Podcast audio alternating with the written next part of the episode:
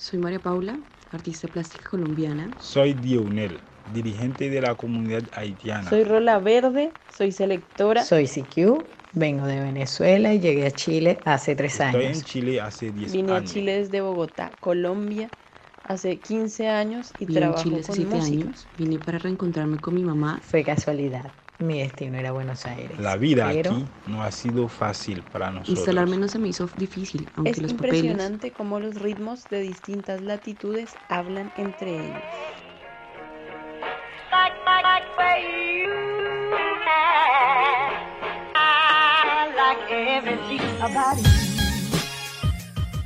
Las historias, las personas, la cultura y los acentos hacen que los sonidos llenen de color la vida. Chile a todo color, el podcast donde los sonidos de la migración colorean el mundo. Conducen Virginia Migani y Jorge Rizic. Esta es una coproducción de Fundación Revista Sur y Chile Ajeno Producciones.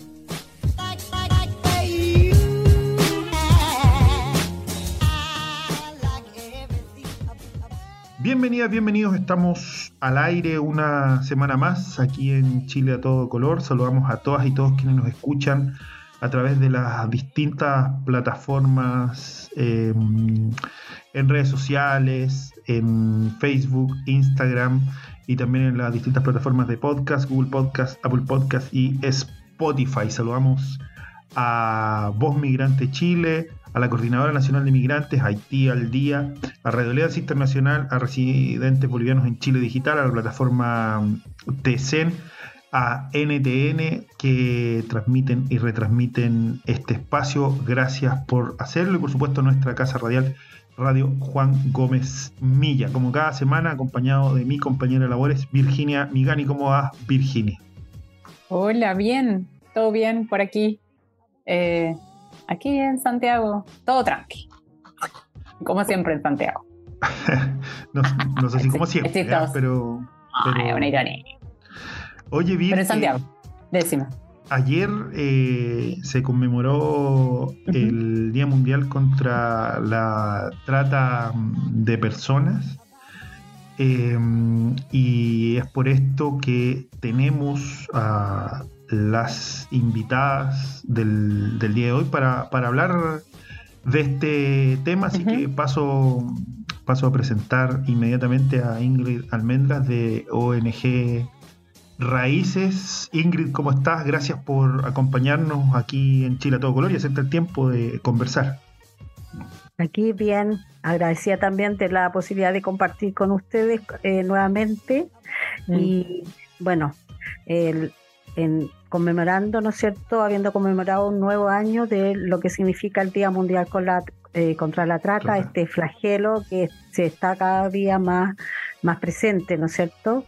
Y que eh, está más presente, pero yo creo que igual es importante que no es casualidad que este programa nuevamente lo esté trayendo a la, a la palestra, ¿no es cierto? Lo traiga a la luz justamente porque la vigencia sigue y en realidad cada vez es más complejo en nuestro en el Mm. caso de nuestro país también. Y también presentamos a Erika Sbris de RATT Chile. ¿Cómo estás, Erika? Gracias por, por acompañarnos y por sumarte a la conversación aquí en Chile a todo color. Hola, buenas noches. Muchas gracias. eh, gracias por la invitación y qué importante me sumó a las palabras de Ingrid de poder seguir sensibilizando sobre esta temática, así que agradezco el compromiso también para tocar este, este tema. Mira, yo, yo sé que lo, lo hemos conversado en ocasiones anteriores, lo hemos hablado varias veces en este espacio, pero creo que nunca, nunca está de más porque es un tema que, que se conoce poco y que la gente tiende, ti- tiende a, no, a, no entender y a no, a no identificarse muchas veces. ¿De, qué hablamos cuando hablamos de trata, de trata de personas? Ujú. A ver, cuando hablamos de trata de personas, yo creo que lo primero que, que se me viene a la cabeza estamos hablando de una de la violación de los derechos fundamentales de las personas, partiendo por el derecho a, a la libertad, ¿no es cierto? Libertad de decisión, de movimiento, ¿no es cierto? Porque en el fondo las personas que son víctimas de trata son víctimas de un engaño, son o son seducidas Por lo tanto, la decisión de hacer alguna acción en particular está mediada por este engaño. Por lo tanto, no hay libertad de decisión finalmente. ¿ya? Yo creo que eso destacaría fundamentalmente esta violación a su, a su derecho fundamental, que es su derecho a la libertad, libertad de movimiento y de decisión. Yo quiero sumar a lo, a lo que dice Ingrid, em, la palabra consentimiento, porque muchas veces este tema está viciado por el tema del consentimiento eh, y es lo que, bueno, podemos seguir profundizando, pero para adelantar, Mm. justamente desde la justicia muchas veces se confunde esto y no termina eh, tipificándose el delito como corresponde porque no se entiende bien este tema del consentimiento ni la cantidad de vulneraciones que sufren las personas víctimas de trata. Digo, como para sumar a lo que va diciendo Ingrid también. Sí. Dale, Vir, dale, dale, dale. Sí, yo iba a decir, siempre se asocia la trata a, mm, o sea, más que se asocia, se ven personas migrantes o que, o que no, no son del país donde, donde se ve el, el- el delito, digamos, eh, asociado. Siempre eh, es, es el migrante el que, el que sufre este, este delito. Eh, ¿Es así? ¿Es, eh, hay como... Sí, yo creo que ahí tenemos un, hay un tema ahí de como de, de prejuicio, como de, de estos mitos eh, que en relación a la trata. La trata, primero, es un delito que puede ser ya sea de con cruce de frontera o interna. Por lo tanto, los chilenos internamente también podemos ser víctimas de trata. Y nosotros si pensamos en nuestra cultura, nuestra esta- este tema más cultural del- de la migración del campo a la ciudad, por ejemplo, eh, antiguamente, ¿no es cierto? Cuando se venían las mujeres o los hombres hacia las ciudades, muchos terminaban algunos de ellos siendo víctimas, por ejemplo, de trata laboral o las mujeres fundamentalmente de trata sexual, porque la verdad es que la trata nosotros la tenemos también asociada a la trata sexual más que a la trata laboral, porque la trata laboral, eso se incorpora con la nueva ley que fue a partir del 2011 en nuestro país en particular, ¿no es cierto? Pero en el fondo eh, es un mito que sea solamente los migrantes. Lo que sí, que cuando hay migrantes en situaciones irregulares, que es lo que está pasando ahora, que hay una mayor cantidad, de migrantes en situación irregular, los hace más vulnerables en el sentido de que eh, tú no tienes posibilidades, ¿no es cierto?, como de, con- primero no conocen bien nuestras leyes, pueden ser fácilmente captables o engañables por un trabajo o derechamente para otro tipo de explotación como la explotación sexual. Nosotros, allá ahí quería un- una sola cosita pequeña como para de- eh, eh, precisar este tema del, de la trata interna. Nosotros como institución que trabajamos con niños y niñas y adolescentes en explotación sexual comercial, llegamos a la trata como institución justamente a través de los niños víctimas de explotación sexual, niños chilenos trasladados internamente de una ciudad a otra o de una comuna a otra para ser explotados sexualmente. No sé, de Santiago a la costa o, o de Santiago al- a, regiones o de regiones hacia Santiago, ¿no es cierto? Por lo tanto, ej- pon- eh, a- no sé si ustedes han estado, como yo creo que estamos muy atentos a propósito de, eh, de la, de la trata interna y los niños, eh, de este fenómeno a propósito de, de lo que ha pasado con la protección de los niños chilenos con, con, los, progr- con los programas de, de protección, donde las residencias pululan, ¿no es cierto?, redes de explotación sexual, por ejemplo. Y esas redes, cuando tú sacas a un niño y lo trasladas, ¿no es cierto? Aunque el niño quiera ir, porque por ser menor, eso es importante, cuando son menores de 18 años, el tema del consentimiento, los medios estos para captarlos, no, no corren, porque como son menores de 18, la ley ahí los protege. El solo, la- el solo hecho de captarlo, trasladarlo y llevarlo a otro lugar para explotarlo, ya es trata de personas, más allá de que él supiera o no supiera dónde iba. ¿Ya? Y ese es un, un fenómeno que es, eh, nosotros lo- nuestros primeros casos los tenemos desde el 2001, cuando no pensaba existir ley en Chile, ¿ya?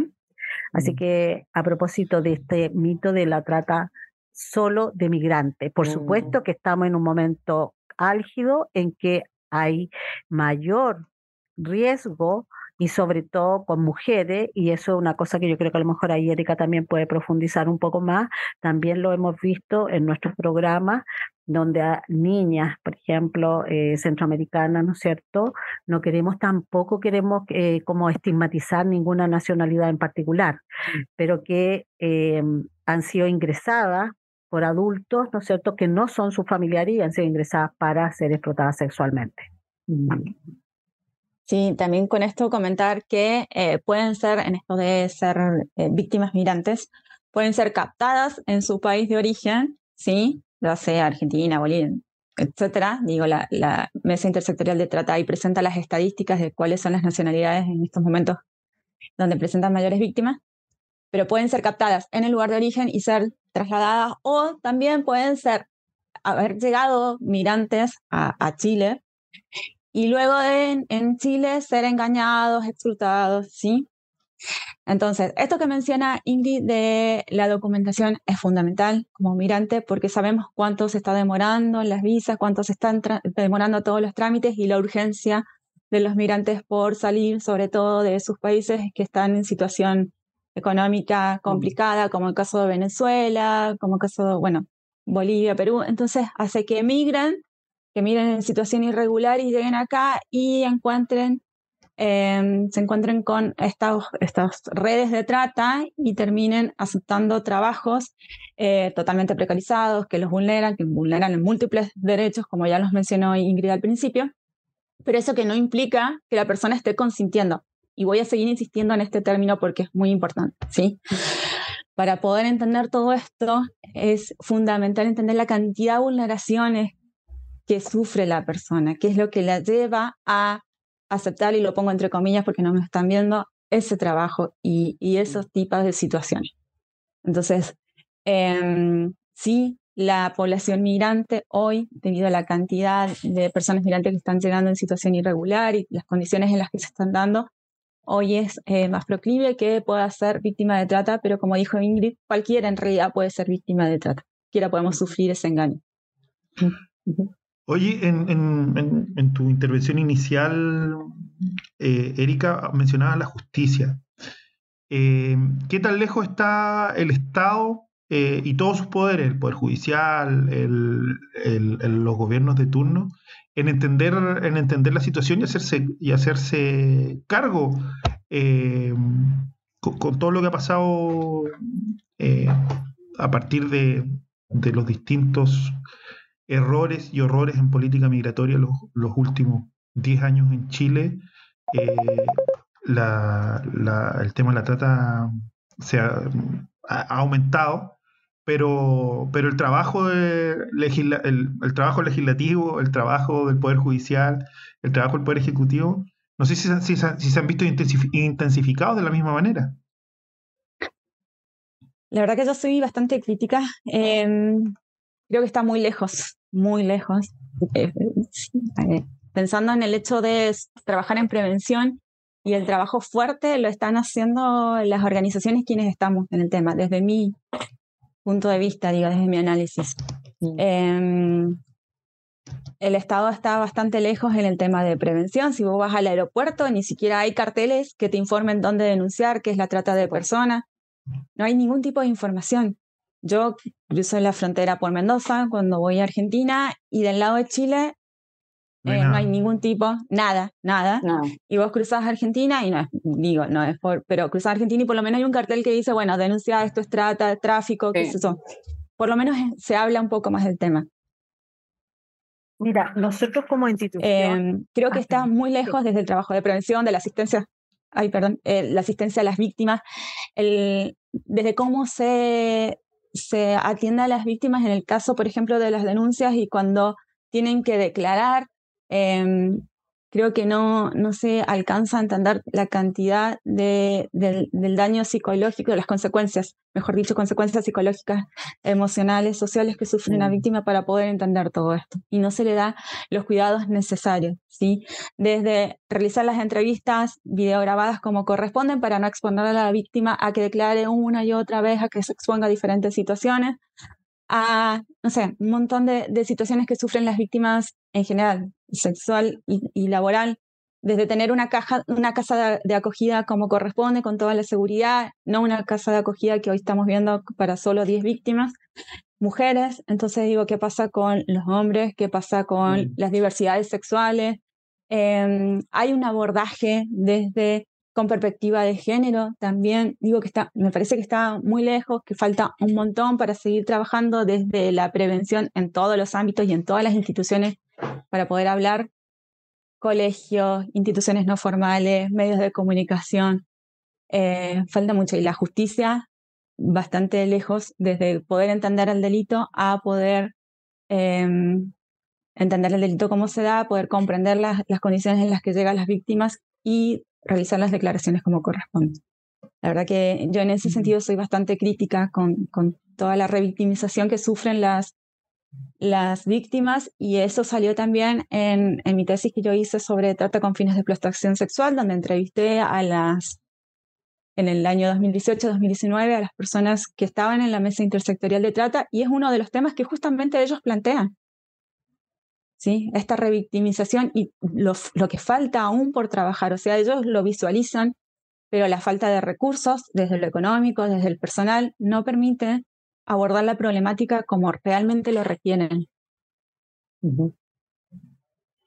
Ingrid, tú ibas Ahora, a- Sí, sí, mira, nosotros en realidad como institución somos parte de la mesa intersectorial. De hecho, estamos en la mesa intersectorial a nivel nacional y estamos en, en tres regiones, en la región metropolitana, en Valparaíso y en Magallanes. Y la verdad, o sea, absolutamente de acuerdo con lo que plantea Erika y eh, hay un tema que es central. Nosotros creemos que lo más grave es a propósito de lo que ella, lo primero que ella nombró, que tiene que ver con esto de la prevención, o sea, la, la sensibilización, la visibilización, porque la gente no sabe y al, al desconocerlo, porque cuando tú haces formación o haces alguna sensibilización, la gente a veces le pone nombre a situaciones que ha vivido. Y eso nosotros lo, lo hemos experimentado, en- hemos hecho en otros, en años anteriores, ¿no es cierto?, escuelas con mujeres, hemos hecho, bueno, también hemos hecho sensibilización con la comunidad y la política pública, lo que, eh, si bien yo creo que se ha hecho el esfuerzo, pero está centrada en los funcionarios públicos y como hacia los funcionarios públicos, y eso, eso nosotros lo planteamos en la mesa, que está como muy centrado para hacia adentro. Pero como siempre la gente rota en su puesto de trabajo, al año siguiente es como si no hubieras hecho nada. Entonces, está esta mesa, hay, hay cosas que se han avanzado. Yo creo que hay una cosa que un tema, un tema, por ejemplo, que, este, que por primera vez se logra, que en todas las regiones se va a hacer una feria informativa a propósito de la conmemoración, se hizo, perdón, una feria informativa la semana pasada, en, en- en algunas en regiones fue el día 27 de, de julio, en, dependía de los días, ¿no es cierto? Pero en esa semana se hizo una feria informativa en relación a la trata en, como, como un acto simbólico de las mesas regionales. Eso significa que todas las regiones está funcionando una mesa intersectorial. ¿Ya?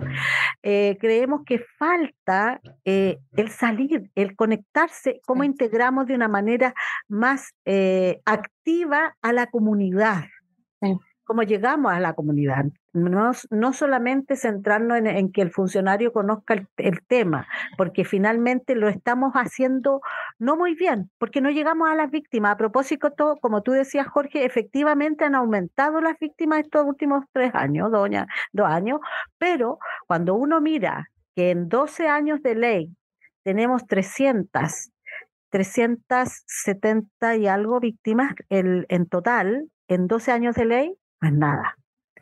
Y si nosotros nos, de- nos detenemos, por ejemplo, a propósito, vamos a poner siempre el- el- lo que pasa con los niños y las niñas, tenemos 33 niños detectados en trata en 12 años de ley. Eso significa, a propósito, detectado significa con juicio, son casos que han sido judicializados, ¿no? Formalmente por el Estado.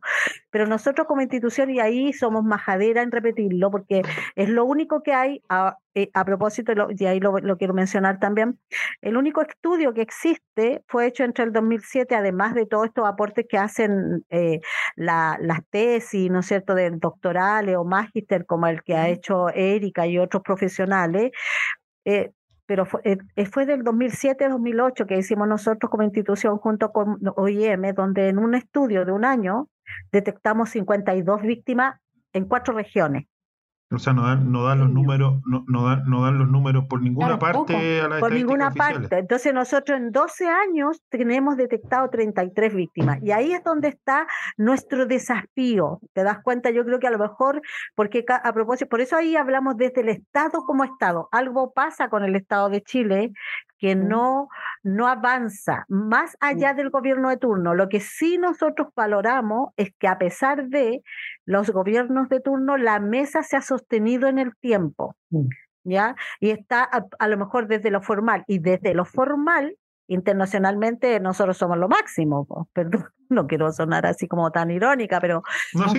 pero, pero desde lo formal tenemos política, tenemos una mesa intersectorial, está incorporada la sociedad civil, ¿no es cierto? Lo que pasa es cómo movemos eso de una forma más activa y no quedarnos pues. con Con el requisito. Se cumple con el requisito, formal. se cumple formal. Decimos las cuatro o las diez o las veinte. Reunión. No, pero ¿cómo lo hacemos nosotros para que esto se apropie a la comunidad, por ejemplo? Entonces, en ese sentido, para nosotros es- súper importante y ahí eh, tenemos nosotros instancias desde la sociedad civil, tenemos una instancia latinoamericana que en la cual somos parte, ¿no es cierto?, que el Observatorio Latinoamericano de contra la, eh, eh, contra la trata de personas, que nosotros como institución ese capítulo lo formamos en Chile el año 2012. Eh, pero además hay, eh, hay organismos, organizaciones como el del que viene Erika, ¿no es cierto? Otras organizaciones como las, las AMIC, que son la Alerta Monitora Intercultural y que son puras mujeres migrantes que hacen prevención de trata, que han hecho seminarios, han hecho escuelas conectadas, o sea, coordinadas con universidades. O sea, yo creo que imagínate, ese, ese potencial no lo aprovechan. Porque una universidad en, de- en Temuco, ¿no? De, con trama, ¿no es cierto? Ahí hicieron, con estas mujeres, hicieron una escuela de, de migrantes, trata. incluso en la época de, la, de trata, ¿no es cierto? Incluso en época de pandemia. Sí. Entonces, eh, que fue un- donde participaron migra- eh, dirigentes de agrupaciones de inmigrantes de todo el país. Entonces, yo creo que es súper importante cómo tú tienes esta capacidad de salir, no quedarte adentro de la oficina. O sea, algo nos pasa. Esto, le- yo creo que es central lo que dice Erika. O sea, no puede ser que a 12 años no tengamos ningún letrero en los aeropuertos, en los terminales de buses, ¿ya? ¿Y eso qué significa? Y ahí por eso que nosotros como, como reconociendo un poco también los avances que pueden ir teniendo cierta, cierto el, el Estado dentro de todo, porque lamentablemente uno de los, pro- de los problemas del Estado de Chile es que aprueba leyes sin recursos. ¿Ya? Y este año sí tenemos que reconocer que, aparte de que se han instalado estas mesas, ¿no es cierto?, formalmente, se está haciendo un estudio de la caracterización de la trata, por lo menos de estos 12, de estos 12 años que se está haciendo OIM, ¿no es cierto? OIM con financiamiento de mesa como mesa, donde se está viendo, caracterizando a la, trata y las víctimas y toda esta situación. Y en ese sentido creemos que eso debería arrojar algún, alguna luz para eh, darle algún palito al gato con la política pública para adelante después de las luces que dé ese estudio. Eso es algo que también nosotros creemos que hay que reconocerlo. Es- ese recurso está, a lo mejor eh, hubiéramos invertido en otras cosas, pero el- igual está la intención. ¿ya? Pero ahí se está viendo lo que ha pasado con los, con, lo- con las, co- con los casos denunciados. O sea, ya hay un dato que nos entregaron en una reunión así abierta, que de, son, si bien son 300 y tantos víctimas, ¿no es cierto? Hay un, hay un, ahí hay un, por ejemplo, hay, el- hay una entrada de denuncias, son algo, algo de 800. Por lo tanto, uno dice, ah, algo pasa ahí. Y eso son cosas que va a ir mostrando este estudio que se está haciendo. ¿Ya? Ese es una a propósito del Estado. Y lo del lo de justicia, bueno, Erika ahí aportó, eh, y en realidad creo que eh, por lo menos con nosotros en relación a los niños lo, el- es más bien lo que nos preocupa en términos de la invisibilización total. O sea, para nosotros es súper complejo. Quiero mm, mencionar también en esto que con respecto, con respecto a, las, a las instituciones gubernamentales que conforman la mesa, que hay algo que a mí me llama la atención, que es cierto, eh, la constante mm, capacitación hacia funcionarios o funcionarias. Pero desde, por ejemplo, un dato que a mí me llamó mucho la atención que salió en mi tesis es que desde 2011 hasta el 2019, que yo entrevisté a la gente del Ministerio de Salud, nunca en el Ministerio de Salud se había detectado una víctima de trata. No sé si eso ha cambiado, tal vez en el último tiempo, si, si tiene ese dato, pero nunca, cuan- nunca, nunca detectaron, ni hubo una denuncia, ni, ni siquiera sospecha, nada de aviso de víctima de trata en el Ministerio de Salud. Sí, ahora lo que- sí, a nosotros nos han, o sea, a nosotros sí de, eh, eh, hubo, hubo detección en algunos centros de salud de víctimas. ¿ah? Pero tampoco estamos hablando de, de un número, no tengo el exacto, pero hay, Pero- hay un estudio de pero el ministerio como ministerio ahí no sé, pero los centros de salud que dependen de ellos sí. Yo creo que ahí es, ¿A qué te refieres cuando que no, que no se hizo, no se hizo ninguna el Ministerio de Salud en siete años, siete dijiste? ¿Del 2011 no? hasta el 2019 que yo entrevisté, nunca digo, por- o es que Nadie las usa- capacitaciones no están, no están dando Ah, resultados, no hay una evaluación de esas capacitaciones fun- o algo. Algo pasa, Como- o por miedo, a lo mejor, por miedo de los funcionarios funcionarias, eh, porque uno, convengamos que uno puede denunciar solo por una sospecha, nosotros no somos investigadores, eso se encarga Ok. la BITRAP. ¿Sí? Nosotros con una sospecha podemos, y ahí eh, después darán el número de teléfono, podemos denunciar. Y O sin sea, embargo, nunca. O sea, un funcionario X que ve una situación un poco rara en una, en una persona que viene a un centro de salud puede decir, eh, bueno, prestemos atención o no sé, no sé cómo se levantará esa... esa, esa... Mira, en eso yo creo que, el- y también es importante, el, existen protocolos y dentro de salud es uno de, las de los ministerios, bueno, salud, trabajo también, tienen protocolos tienen. para hacer estas denuncias, tienen todo un circuito, un encargado, le- tienen un nombre en particular, ¿no es cierto?, para llegar a, Mm. la, a las víctimas. Pero, eh, pero es que está- algo está pasando que no estamos Claro, haciendo pero- bien, que no, que lo- claro, porque- no- ya, ¿me entiendes? Porque además, cuando tú miras la estadística, la región que tiene más víctimas de trata es la región metropolitana. Y cuando yo veo la cantidad de lo que ha pasado, por ejemplo, en el norte o en el sur con el trabajo agrícola, Sí, o sea, Claro, eh, que- claro. es un tema que vamos a Entonces, tocar, pero es un tema que- tremendo. Sí, y en ese sentido, porque, el, porque ahí hay una nebulosa también, porque el, eh, hay un tema a propósito del, de la tipificación del delito, los medios de pruebas, eh, es, muy complejo eh, establecer los medios de prueba, sobre todo en la trata laboral. Entonces, finalmente, muchos casos se caen por, eh, por la vía administrativa, es decir, transgresión a leyes laborales y tráfico de migrantes, por ejemplo, que fue como se cayó el primer caso más emblemático, que fue el de raza. Perdón, sexual, que termina no siendo trata de, perso- de personas con fines de explotación Claro. sexual, sino que en una Y con fines laborales. Y, y que en el tema, y que en el tema agrícola está, está, mm, o sea, está Muy... desatado. Desatado y no, y no de ahora, desatado hace, a- a- Sí. hace, hace mucho tiempo a propósito de las leyes, de las políticas migratorias que ha adoptado el Estado. Y, ha- y hablo de Estado porque no es, no es de un gobierno en particular, sino que han sido una serie de gobiernos que, que han mantenido políticas que precarizan, precarizan la Yo situación de, de los Sí, migrantes. yo creo que sí, yo creo que es súper importante lo que tú estás diciendo, Jorge, porque estamos en un momento político muy álgido, porque nosotros pues como institución tampoco queremos como contribuir a, a ciertos sectores, porque estamos en un momento, o sea, el Estado como Estado no ha respondido hace mucho tiempo. Y lo que pasa es que ahora estamos viendo las consecuencias de años, ¿no es cierto?, de décadas de una mala, mala política pública. Entonces, es súper importante darnos cuenta que en, en el fondo, es- pero hay que mostrarlo. Eso obviamente que hay que mostrarlo de todas maneras, ¿ya?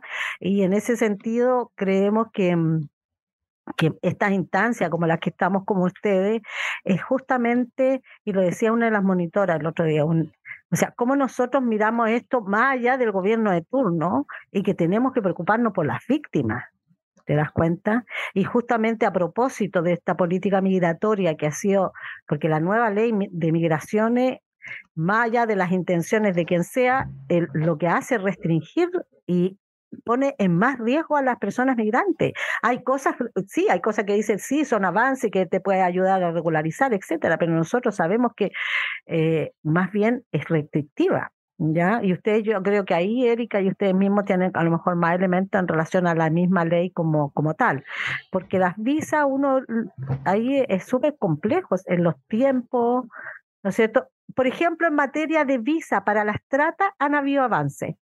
Cuando hay una víctima de, de, trata y una persona, o sea, una institución que es parte de la mesa de trata, presenta, la ingresa a protocolo, la persona tiene derecho a visa por un año, Sí. haga o no haga la denuncia. ¿Ya? Eso es súper importante, siendo presentada por una de las instituciones que somos parte de la mesa.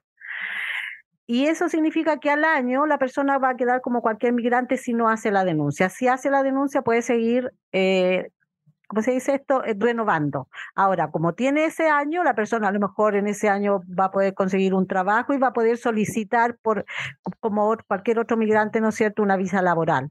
Pero eso antes era costaba mucho, o sea, estaba igual el compromiso, pero era, era de menos tiempo. Pero, pero seamos claros que son poquitas las visas, son muy poquitas las visas que se entregan por esa, por esos motivos. Toma agua, no, toma agua que te, que te dé un ataque de tos. Dale, tranquila. Yo creo que ha- hay cerca de 33 más o menos Sí, son poquitas. por trata. Sí.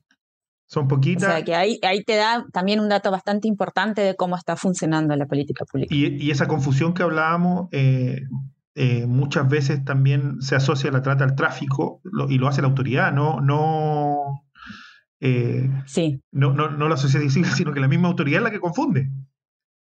¿Y sabes qué pasa? Vuelvo a insistir con lo mismo en esto que decía Ingrid, de tener que demostrar una víctima de trata.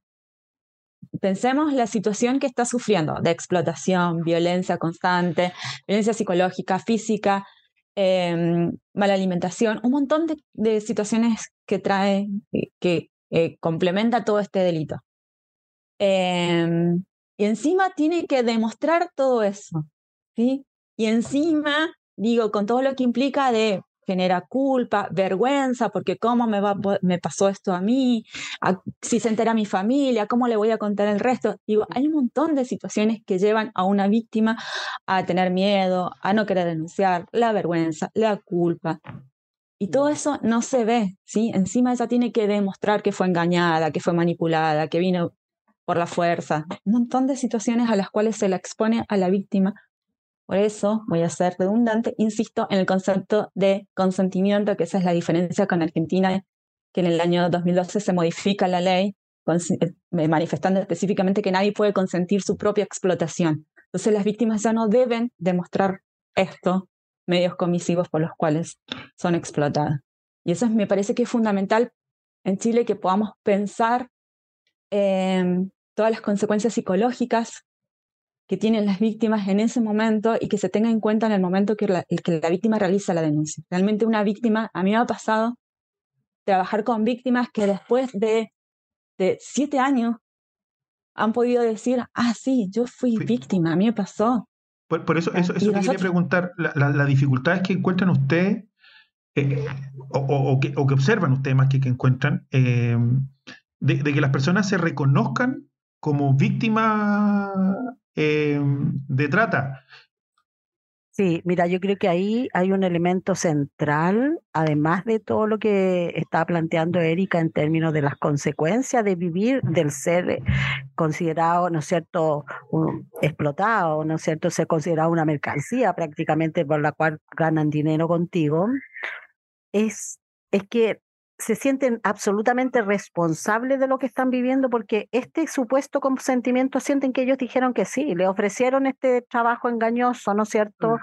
Y ellas aceptaron, entonces, entre comillas, te das cuenta ahora, si yo me voy desde los principios de los derechos humanos, si yo lo miro desde la perspectiva de los derechos humanos, lo que dice Erika es real, o sea, ninguna persona, porque lo- uno de los de los principios fundamentales de los derechos humanos es que los derechos son irrenunciables. Por lo tanto, yo no puedo renunciar, pero nuestra ley dice que si tú dijiste que sí, no es trata. Pero el tema está en que también nuestra ley tiene una parte, un argumento que habla de la extrema, tiene un nombre eh, así como técnico, pero que en el fondo la extrema vulnerabilidad en la que tú te puedes encontrar, ¿no es cierto? Ya sea psicológica, económica, etcétera, te puede llevar a ti a aceptar situaciones que te puede- pueden ir en contra tuya. Y eso estaría, ¿no es cierto?, eh, contraargumentando este supuesto consentimiento. Por lo tanto, están los- las herramientas para visibilizar a esas víctimas. También tenemos la herramienta legal, eh, Erika, yo siento que existe, que es un poco lo que pasa con los niños, pero no se utiliza porque creemos que, a ver, escuchar a alguien que pueda decir, es que a lo mejor eh, van a decir que son víctimas de trata para conseguirse la visa. O sea, eso, por ejemplo, es, eh, es triste, pero lo hemos escuchado de algunos funcionarios públicos.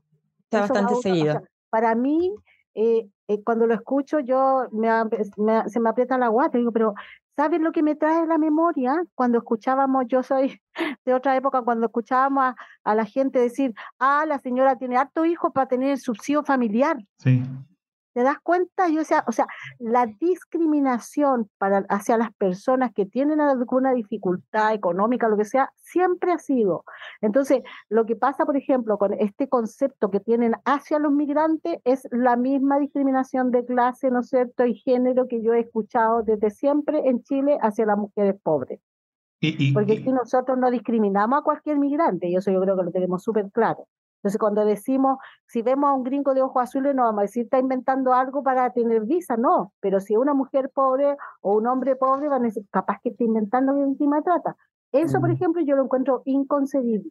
y es un- y es una lógica que tenemos absolutamente instalada y que además destruyó, destruyó una institución que también cumple mucho con todo lo formal, que es el- la institución del refugio, que también está absolutamente manoseada y, se- y, se- y el, el refugio hoy día se maneja como parte de una política migratoria y no como una institución distinta que entrega protección.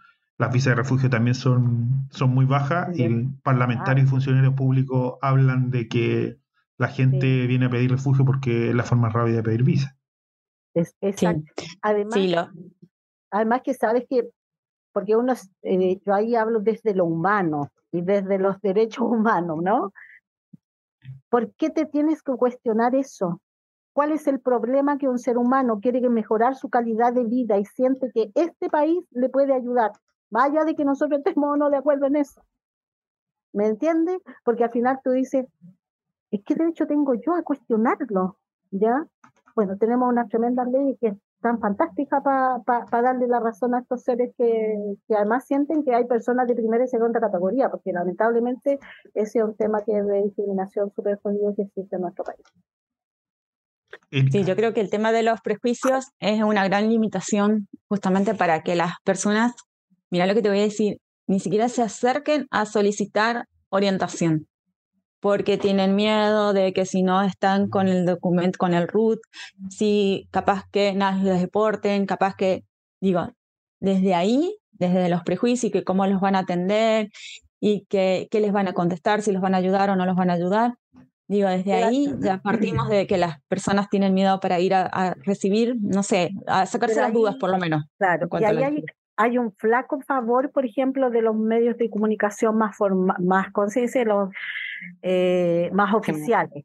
En el sentido de, por ejemplo, cuando anuncian po, tantos que se van a expulsar, eh, si Mm. usted no tiene esto, no van a ser expulsados. Y la política también dice, vamos a expulsar y tienen así súper firme. Que eso asusta, no va a asustar. Al de- el delincuente no se va a asustar, chiquillo. Sí, también no hay que reconocer que hay personas que cometen delitos. O sea, la persona que comete Ujú. delito, que infringe la ley, no se va a asustar con eso. Vamos a asustar a la persona que está por otras situaciones y que, que necesita. Pero la persona que vino a, a- a cometer un ilícito le va a dar lo mismo, todo lo contrario.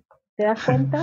Oye, hace, solo como anécdota, hace un par de semanas, dentro de un ciclo de, de programas que realizamos con, con la gente del proyecto Crisol, tuvimos la oportunidad de entrevistar al, al director del Servicio Nacional de, de Migraciones, que nos manifestaba que no lo- los migrantes no le tenían miedo al Estado.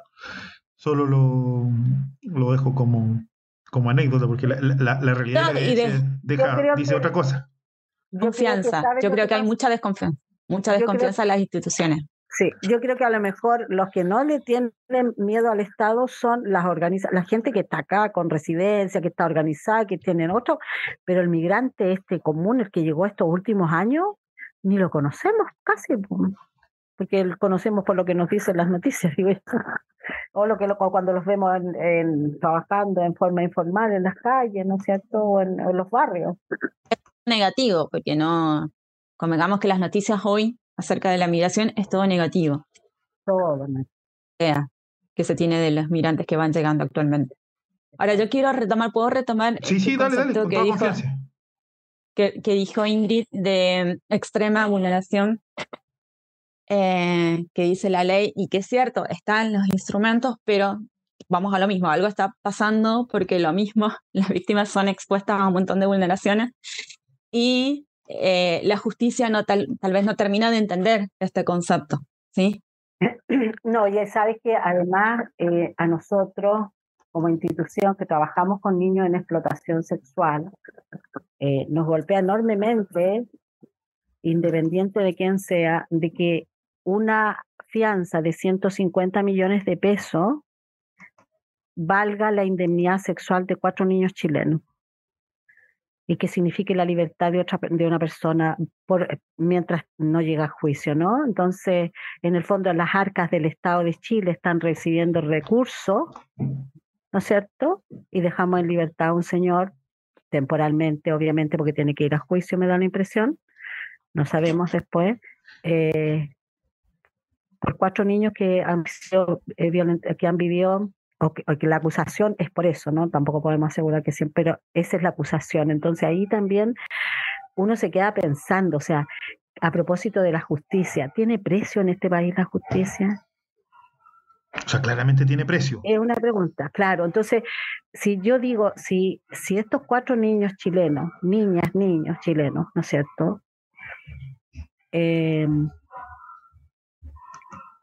pueden vivir esa situación, o sea, estar expuesto a eso, para una víctima que quede en libertad su agresor es gravísimo, es una, una revictimización, es una, una nueva victimización hacia esa persona y su entorno, ¿no? Pero ahí me estoy, eh, pero en el fondo que tiene que ver con esto de, a propósito de la justicia, que, que de repente nos quedamos tan al debe ahí. O sea, lo que decís, claramente hay justicia para ricos y hay justicia eh, para pobres.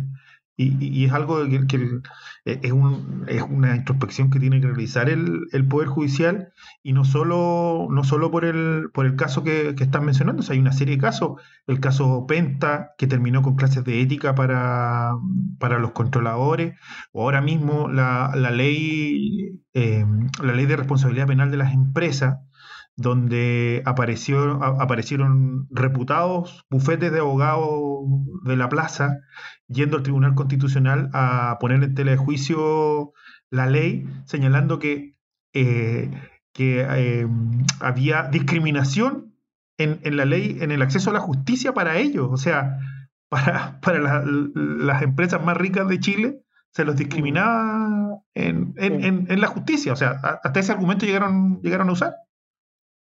Sí, sí. Bueno, yo creo que ahí eh, en el fondo em, siento que estamos, al, eh, por eso que el, el, Estado, hay, algo nos falta. O sea, el Estado de Chile estamos, eh, a propósito de, yo me quedo, a veces me quedo sin palabras porque encuentro que pasan cosas de Kafka en este país. Sí, lo bueno de todo, o sea, no sé si lo bueno lo bueno, pero yo quiero resaltar eh, la labor de las organizaciones sociales. Mm. En definitiva, somos la que estamos, de quienes estamos en el capítulo chileno, como hace rato nombró Ingrid, desde la coordinadora también que estamos intentando. Eh, y aprovecho para contar algo. Eh, desde la RAT Chile, que es donde yo estoy ahora como representante, Red Alto al Tráfico y la Trata de Personas, junto a la RAT de Argentina, eh, y otros grupos de organizaciones de seis países, Bolivia, Chile, Argentina, Perú, Paraguay y Uruguay.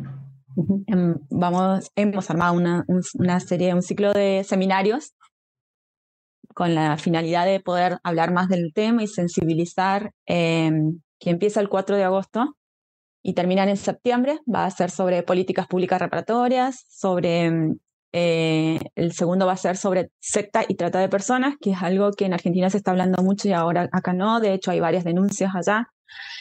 Y, creemos relevante también que se empiece ya a poner sobre, sobre la mesa la temática. Y el tercero sobre trata con fines de explotación sexual en conmemoración del 23 de septiembre.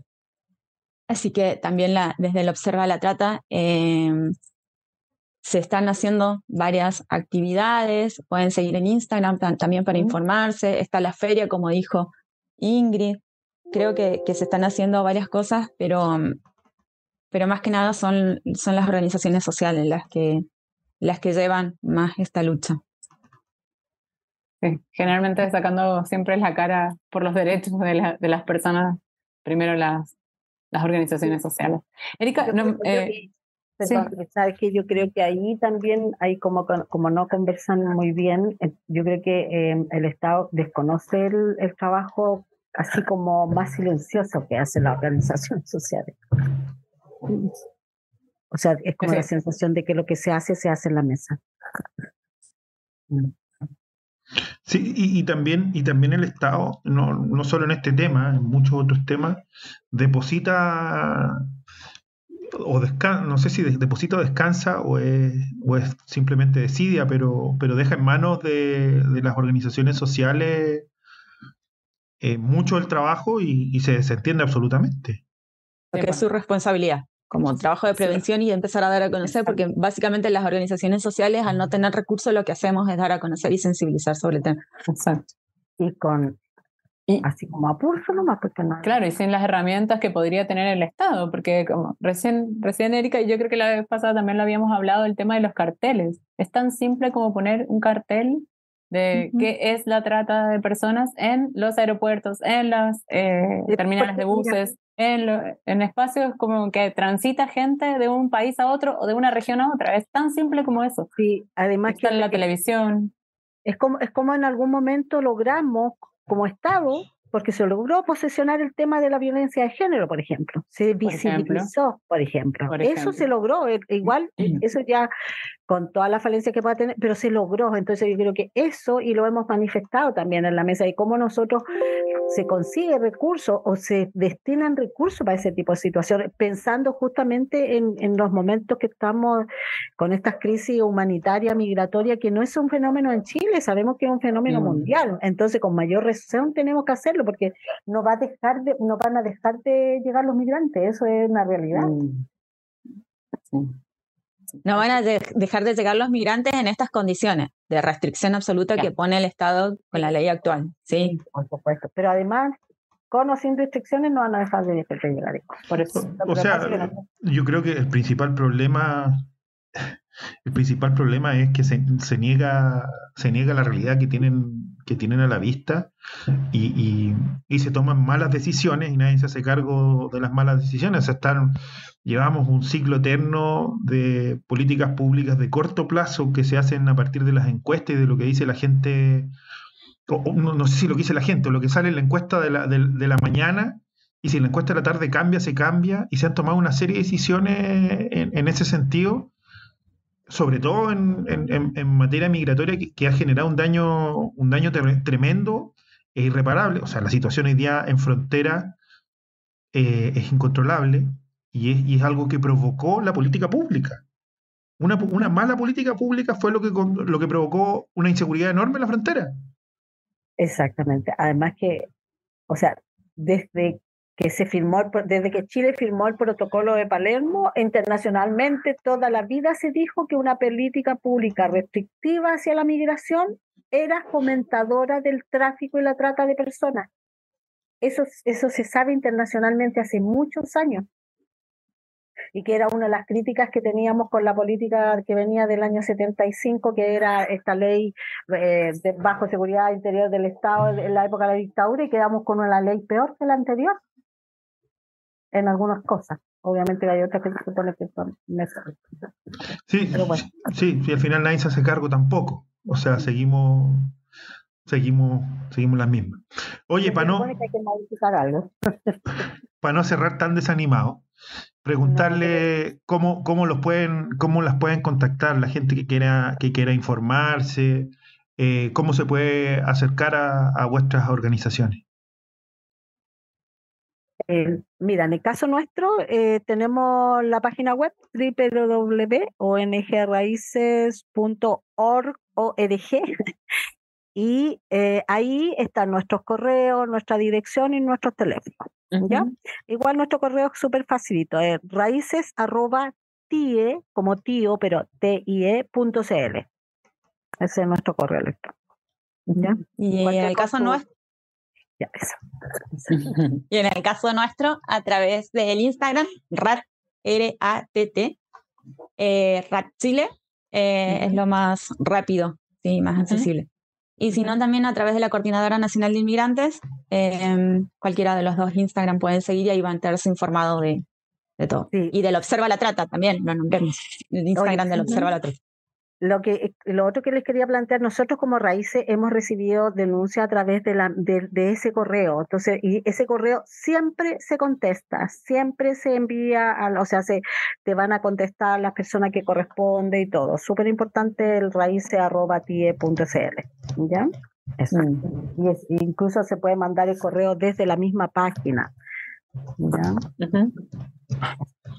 Oye, Ingrid, darte, darte las gracias y, y nada, acogiendo tu eterno reclamo hacia mi persona, a ver si programamos algo durante esta segunda mitad del año para poder conversar, porque me parece relevante poder, poder hablar este- estos temas. Yo creo que siempre digo lo mismo, pero recojo el guante y, y, y organicémonos para hacer. Bien, pues me parece. Con los niños. A, a nosotros nos interesa visibilizar a los niños también. ¿ya? Perfecto. Erika, gracias por, por acompañarnos en, en este episodio y las puertas de este espacio están abiertas para cuando lo necesites. Muchas gracias. Seguramente voy a seguir ahí mandándoles información para que me ayuden a difundir de todo lo que hace rato. Excelente. Virginia, nosotros nos escuchamos la próxima semana. Hasta la próxima semana entonces. Chao. Cuídense, que pasen bien. Chao.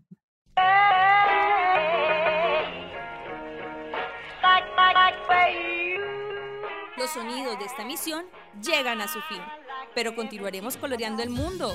Nos escuchamos dentro de siete días por esta misma plataforma. No olvides suscribirte a nuestro canal de Spotify y buscarnos en redes sociales como arroba chile a todo color.